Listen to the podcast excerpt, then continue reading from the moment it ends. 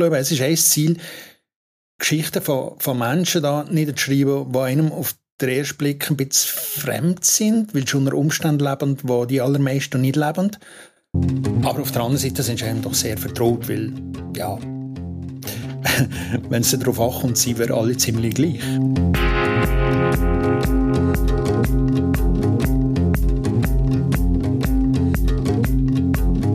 Wer am Rand ist, gehört nicht dazu. Wer am Rand ist, wird häufig ausgeschlossen. Wer am Rand ist, ist randständig und gehört eben nicht zu der Mitte.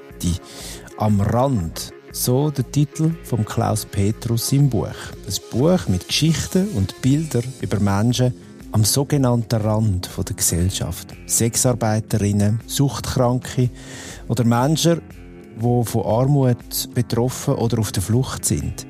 Sie alle teilen häufig genau diese Kategorisierung am Rand. Ich rede in dieser Ausgabe vom Surprise-Tag nicht nur mit dem Klaus Petrus, weil er Teil der Redaktion ist beim Strassenmagazin, sondern auch, weil einer von diesen Texten aus dem Buch jetzt auch in der neuen Ausgabe erscheint. Aber zuerst einmal, hallo Klaus. Salut Simon. Es gibt ein paar Geschichten, wenn ich das Buch so ein bisschen durchgegangen bin, die mir bekannt vor sind, die haben wir auch da teilweise schon besprochen, sind auch schon mal Teil von einem, von einem Heft, von einer Heftausgabe. Es sind das aber ganz viele verschiedene Menschen, die da zusammenkommen, mit verschiedenen Berufen und verschiedenen Leben. Wie findet man all die Menschen? Wie hast du die alle gefunden? Ja, das ist also sehr, sehr ähm, unterschiedlich. Es gibt äh, Menschen, die mir einfach aufgefallen sind irgendwo, in einer Stadt zum Beispiel, äh, Lieslot Kraubühl, was sich nachher herausgestellt hat, dass es eine ähm, ältere Frau ist, die von Armut betroffen ist. Die habe ich in Bern am Bahnhof gesehen, die ist mir da aufgefallen. Und das schreibe ich im Übrigen im Text. Ich habe die tatsächlich nachher ein bisschen verfolgt, heimlich sozusagen. Also ich bin der einfach nachgelaufen, weil weil die hat mich auf eine Art und Weise fasziniert, ist an diesen, an diesen Mülleimeln vorbei, hat euch äh, gebettelt, wie man würde sagen. Ist einfach auch eine, eine spezielle Persönlichkeit gewesen und irgendwann haben sie angesprochen und so sind wir ins Gespräch gekommen. Und dann hat sich da etwas entwickelt, was länger ist gegangen. Andere, ja, treffe in der Beiz, also das klingt jetzt vielleicht so ein bisschen kitschig, so Reporterleben, Beizstrasse. Aber das ist tatsächlich so. Ich verbringe recht viel Zeit vorne auf der Straße. Ich verbringe recht viel Zeit in den Beizen, arbeite da und treffe manchmal da auf, auf sehr interessante Personen. Andere Personen werden mir vermittelt, in Anführungszeichen, durch Organisationen. Ich denke jetzt gerade konkret an, an einen Erntehelfer, den ich fotografisch porträtiere. Da war eine kleine Organisation, die mich, die mich äh, irgendwie an die Leute hat gebracht äh, und so haben sich die Kontakte ergeben. Also es ist sehr, sehr unterschiedlich, je nachdem, was für Geschichten dahinter stecken. Ist das ein Autorenleben? Weil es hat schon eine Karikatur von Peter Bichsel, der immer gesagt hat, ich sitze gerne in den Beiz. Ist es so, ja, ja, ja, ja genau so. ja. Ich sitze gerne in der genau Beiz. so ist es. Das kitschige Autorenleben, wie man sich das vorstellt. genau. ähm, der, wo du, der Text, den du angesprochen hast, der im, im Heft kommt, die arme Lotti, äh, du hast gesagt, du bist der nachgelaufen. Hat sie gemerkt, dass du sie verfolgst? Ja, wahrscheinlich irgendwie schon, ich weiß nicht. Aber äh, wenn, so hättest du es einmal nicht so la, la zeigen Nein, es ist tatsächlich so, dass, dass irgendwann einmal, am zweiten, dritten Mal bin ich auf sie zugegangen und habe sie angesprochen. Und habe relativ schnell äh, gesagt, was, was mich irgendwie interessiert oder dass ich dass mich das Thema Altersarmut äh, umtreibt. Wirklich ein Thema, das schon sehr speziell ist hier in der Schweiz. Äh, und wo man, wenn man tiefer in die Materie drin sieht, dass einfach sehr viele Leute betroffen sind. Und dann hast du einfach, oder ich habe in dem Fall, jemand vor mir gehabt und wir sind nachher wirklich so ins Bericht und ins Gespräch gekommen. Und das Lustige an der Geschichte ist, ähm, ich habe sie dann plötzlich aus dem, aus dem Auge verloren gehabt, habe aber ver, versurpreist dann zumal, aber den habe ich noch nicht hier geschafft, das ist schon vor vielen Jahren gewesen, habe ich ein Porträt geschrieben über die Lotti. Und ich habe die Frau dann wiederum getroffen und dann würde ich wieder verabreden zum Athen und dann habe ich ihr die Ausgabe gebrungen. Und sie hat das, den Text gelesen und immer so ein bisschen zurückgemurmelt und so. Und am Schluss hat sie gefunden, ja, aber da steht ja überhaupt nichts über mich drin. Und dann habe ich gesagt, okay, machen wir es jetzt mal anders. Ich schreibe nur noch Sachen, äh, was ihr mir erzählt, ähm, was, äh, was wirklich eure Person, euer Leben angeht. Und da im Konkreten ist es so gewesen, dass ich sie nachher gebeten habe, mir doch eine Liste zu machen von Sachen, die ihr gefallen, die ihr wichtig sind im Leben. Und andere, die eher nerven oder was nicht so mag. Und so ist nachher eigentlich der Text gestanden, wo nichts anderes ist, als eine Auflistung von einzelnen Sätzen, die eigentlich Aussagen, Befindlichkeiten, Gefühle, Hoffnungen, äh, Träume von ihr wiedergibt. Ganz ein bisschen von dem Text hören wir jetzt. Lotti fährt mit dem Zug oder dem Postauto nur, wenn es sein muss, denn es lappert sich. Bern-Düdingendorf, 6 Franken. Bern-Maikirch-Käserei, 3 Franken 70. Bern-Schwarzenburg, 5 Franken 80. Lotti heißt eigentlich Lieselotte. Ihr gefiele aber besser Charlotte. Lotti sagt, wie besessen schaue sie auf Preisschilder, schiele auf Aktionen, rechne den ganzen Tag rauf und runter, denke in Franken und Rappen. So ein Leben auch. Das war ein kleiner Auszug jetzt äh, aus dem Text, den du schon bereits geschildert hast. Also das ist jetzt etwas, was sie aufgelistet hat, zum Beispiel, wo du jetzt so, so etwas. Genau, das sind so ähm, Sachen gewesen, die, sie einfach umtrieben haben oder was sie sich merkt oder was einfach wichtig sind in ihrem Leben, wo halt doch jetzt im Vergleich natürlich ein massiv eingeschränktes Leben ist. Äh, mich zum Beispiel hat immer beeindruckt, etwas, was ich mal gesagt habe, nämlich wegen äh, Einladungen. Und das kommt in dem Text auch vor. Und sie sagt, los, wenn, wenn, wenn du eingeladen wirst, musst du irgendwann euch einladen. Und ich habe weder das Geld dafür, noch eine Wohnung, die ich zeigen kann. Also hat sie eine Unmenge von Ausreden sich zurechtgelegt über all die Jahre, was einfach dann nachher ins Spiel bringt, wenn jemand sie einladet.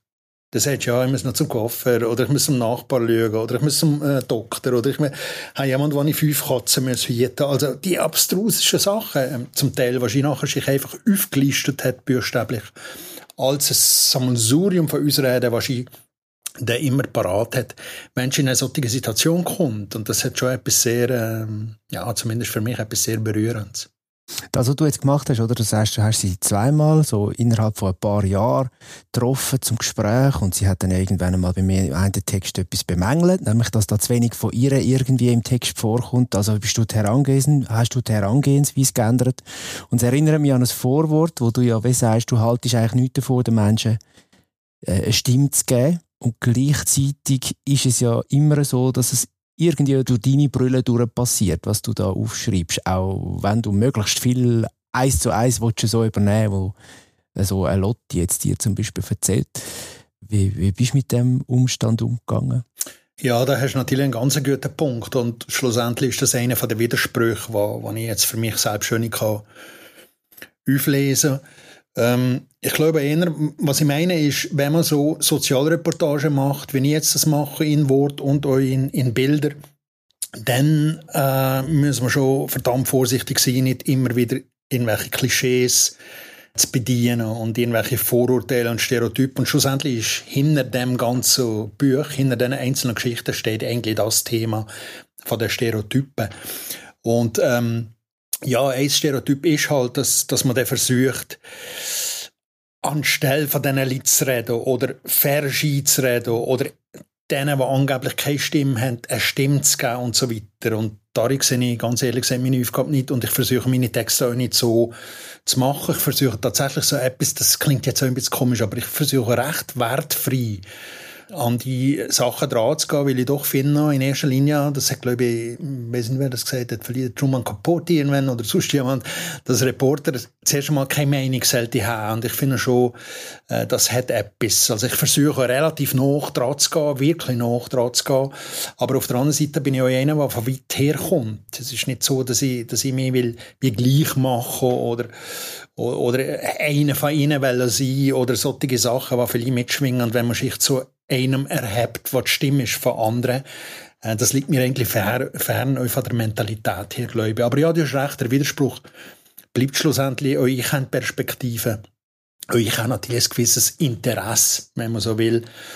Aber ja, in, in diesen Geschichten ist das eigentlich selten, das eigentlich irgendwie im Hintergrund sein. Ich glaube, es ist ein Ziel, Geschichten von, von Menschen da niederzuschreiben, die einem auf den ersten Blick ein bisschen fremd sind, weil sie unter Umständen leben, wo die allermeisten nicht leben. Aber auf der anderen Seite sind sie einem doch sehr vertraut, weil wenn sie darauf ankommt, sind wir alle ziemlich gleich. Und dann ist die Sache von jemand lebt am Rand und in der Mitte, das ist dann sehr eine relative Angelegenheit. Ja, gerade auch so. Ich habe mir überlegt, in so einem kleinen Land, dicht besiedelt, man ist sich ja gleich irgendwie näher. Man läuft einfach aneinander vorbei und bemerkt einander vielleicht nicht. Oder ich bemerke jetzt vielleicht Lotti nicht, wenn ich an ihr vorbeilaufe. Oder andere Menschen jetzt, weil man es irgendwie vielleicht auch vergisst. Absolut, das ist ein, ein sehr interessanter Punkt, was, was du sagst. Und das ist im, im Rahmen von der Arbeit, die ich mache, ist eigentlich das unser Dauerthema. Zu sehen, also jetzt buchstäblich zu sehen, ähm, dass dass gewisse Leute sichtbarer sind als andere.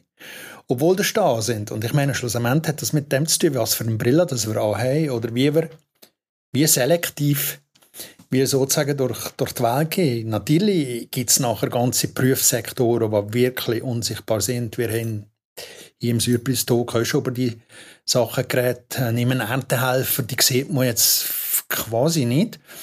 Aber andere Leute, ähm, die, die angeblich am Rand von der Gesellschaft leben, die sind sehr wohl mittendrin und trotzdem Menschen nicht wahrgenommen. Entweder willst du keine soziale Rolle spielen oder willst aber nicht, nicht genug Kohle haben oder willst aus nicht sonst mal Grund sich zurückziehend, äh, vielleicht aus Scham, vielleicht aus anderen ja, Gründen, so, das, das ist eine Art von Unsichtbarkeit, ohne dass die Leute ja weg wären. Und das ist ein Phänomen, das ich schon äh, ein sehr spannendes Phänomen äh, finde, aber auf der anderen Seite auch ein recht bedenkliches Phänomen. Und vielleicht sind die Geschichten auch der Versuch, ja, jetzt das mit dem Unsichtbaren ein bisschen an dem zu rütteln, oder, oder, oder mit diesen Storys mal sagen, hey, schau doch in die Richtung euch mal, oder überlegt doch mal, jetzt als Leser, Leserin, ja, könnte es nicht euch anders sein, als wie ich jetzt immer geglaubt habe, oder wie ich mir immer einbilde, oder so, ja. Wir treten hinaus in die schwüle Nacht und während ich wer weiße, Dorothea S. doch noch zu fragen, wie das nun sei mit ihrer sexuellen Erregung an so einem Abend, schneidet sie mir den Gedanken ab mit den Worten, nun sind die Herren glücklich und ich bin es auch. Dorothea S. schmunzelt, das nasse Haar fällt auf ihre Schultern und sollte sie genau jetzt an unser Gespräch von neulich anknüpfen und über die Differenz zwischen dem Glück schlechthin und den kurzen Glücksmomenten nachsinnen, würde mich das nicht wundern. Genau, das ist ein Textauszug von einem anderen Text, äh, sehr vielfältig von den Personen, wo du da im Buch drin hast. Was mir aber natürlich auch noch auffällt, ist nicht nur, dass man das Lesen bekommt, sondern auch das Schauen. Du bist mit der Kamera unterwegs, es hat Bilder von diesen Menschen. Was ist die Herausforderung? Ich meine, wir haben gesagt, du musst ja mit den Leuten mal in ein Gespräch kommen und du musst sie ähm, also sie, sie erzählen dir Sachen, wo du dann wiedergibst, möglichst ungefiltert. Wie ist das beim Bild? Was sind da die grossen Herausforderungen? Ja, absolut. Und auch da würde ich sagen, es kommt schon sehr darauf an, um welche Geschichte das geht. Aber so generell würde ich sagen, dass in den allermeisten Fällen von den Stories, die ich mache, also da geht es jetzt ja nicht um, um bloße Einzelbilder, wenn man so will, sondern wirklich so um, um Bildergeschichten, ähm, dass, dass ich da die Kamera recht spät erst auspacke. Also es gibt ein Fotoessay in dem Buch äh, außen vor, erzählt ein bisschen über das Leben äh, auf der Straße, auf der Gasse von Bern. Ähm, ich bin da unterwegs mit, mit Sexarbeiterinnen, äh, Drogenabhängigen, Obdachlosen. Und da bin ich, glaube ich, Schlussendlich wirklich so drei Wochen, fast jeden Tag, äh, zu unterschiedlichen Tageszeiten da auf der Gasse ähm, mit diesen Leuten zusammen gewesen. Und da hat man einfach in erster Linie unglaublich viel geredet. Über alles Mögliche. Also wirklich buchstäblich über Gott die Welt und über Musik und eBay und Tattoos und weiss der Geier was. Und eigentlich, wenn ich nachher ins Archiv habe geschaut habe, ich da sehr wenig Fotos gemacht. Das heisst, ich habe den Fotoapparat spät ausgepackt, obwohl ich dann gesagt habe, Leute, ich, ich, ich will das euch und vor allem fotografisch begleiten. Also ich habe das nicht verheimlicht oder sowas. Ist einfach nicht der Moment gewesen. Es ist in der, in der Dynamik, im, im, im Schichtverliehen Vertrauen oder einfach im Bericht, ist einfach nicht so gewesen, dass ich, dass jetzt die Kamera auspackst und, und klick, klick, klick, sondern das ist nachher, äh, fast nebenher passiert, auch wenn ich mit Leuten nachher unterwegs war, wo, wo wirklich gejunkt haben, das habe ich alles fotografiert. So, das ist wie fast beiläufig gewesen. Und so passiert es bei mir recht oft mit Bildergeschichten. Dass zwar das Bild wahnsinnig wichtig ist und am Ende für mich fast das Zentralste, wichtiger als das Wort, ähm, aber dass ich, äh, ja, dass ich das sehr, sehr defensiv einsetze und dass das nicht ein Instrument ist, um zu sagen, oh, jetzt muss ich, ich muss den Moment noch verwitschen und der muss ich verwitschen und der und der und darum halte ich drauf. Also das, das, äh, weißt du, bei anderen Gesprächssituationen, wenn ich die Leute anschaue und denke, wenn ich jetzt würde abdrücken, das wäre so ein gutes Porträt.